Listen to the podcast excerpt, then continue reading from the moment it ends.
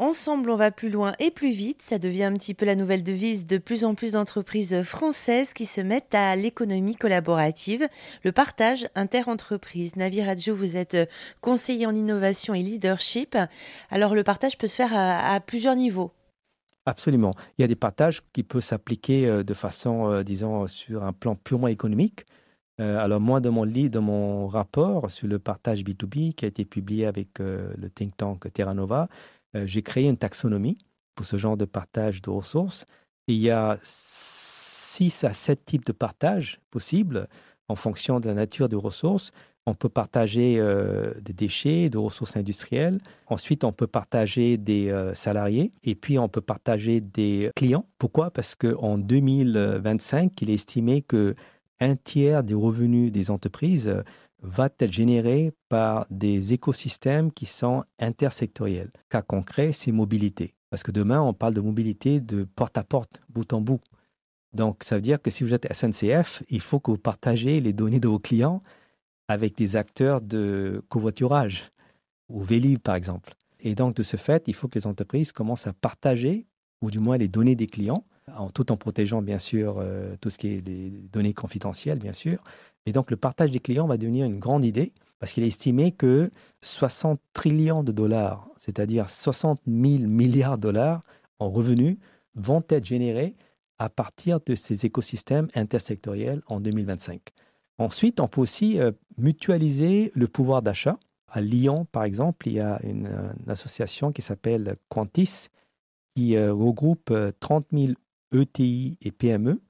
Et donc, ils mutualisent le pouvoir d'achat pour non seulement réduire le coût d'approvisionnement, mais de pouvoir s'approvisionner auprès du fournisseur qui applique les principes de l'économie circulaire. Donc, c'est ce qu'on appelle les achats durables. Donc, en mutualisant le pouvoir d'achat, on l'utilise pas comme un bâton pour réduire les coûts, comme une carotte pour créer l'incentive euh, auprès des fournisseurs pour adopter des pratiques écologiques euh, vertueuses. Ensuite, on peut aller plus loin et on peut envisager effectivement euh, partager la propriété intellectuelle.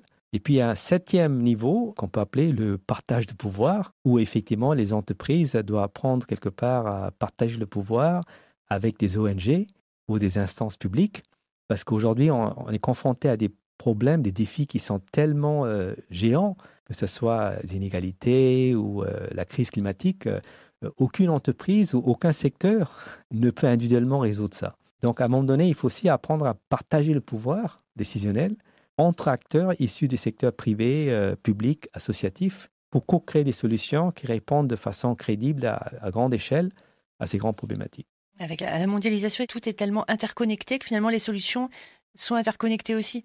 Tout est interconnecté. Donc ça veut dire quoi? Les problèmes sont interconnectés, donc les solutions aussi doivent devenir interconnectées. Ceci dit, ce qu'on voit effectivement, c'est qu'il euh, faut une prise de conscience globale, certes, mais le champ d'action doit être local. Et c'est ça qu'on voit actuellement, c'est que de plus en plus, c'est dans les territoires, les entreprises se mettent ensemble et disent effectivement, le changement climatique est réel, ça affecte toute l'humanité, mais on va étudier précisément comment ça nous affecte, nous, en Nouvelle-Aquitaine. Et en fonction de ça, on va créer des plateformes de partage de ressources qui aident à préserver, créer, amplifier la valeur régionale pour garder dans le territoire, mais en répondant en même temps à une problématique globale.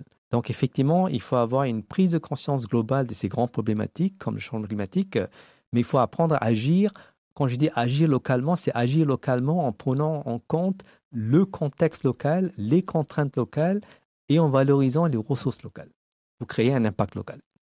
Navi Rajou, conseiller en innovation et leadership, qui vient de publier avec le think tank Terra Nova un rapport sur le partage interentreprise. Plus d'infos sur erzan.fr.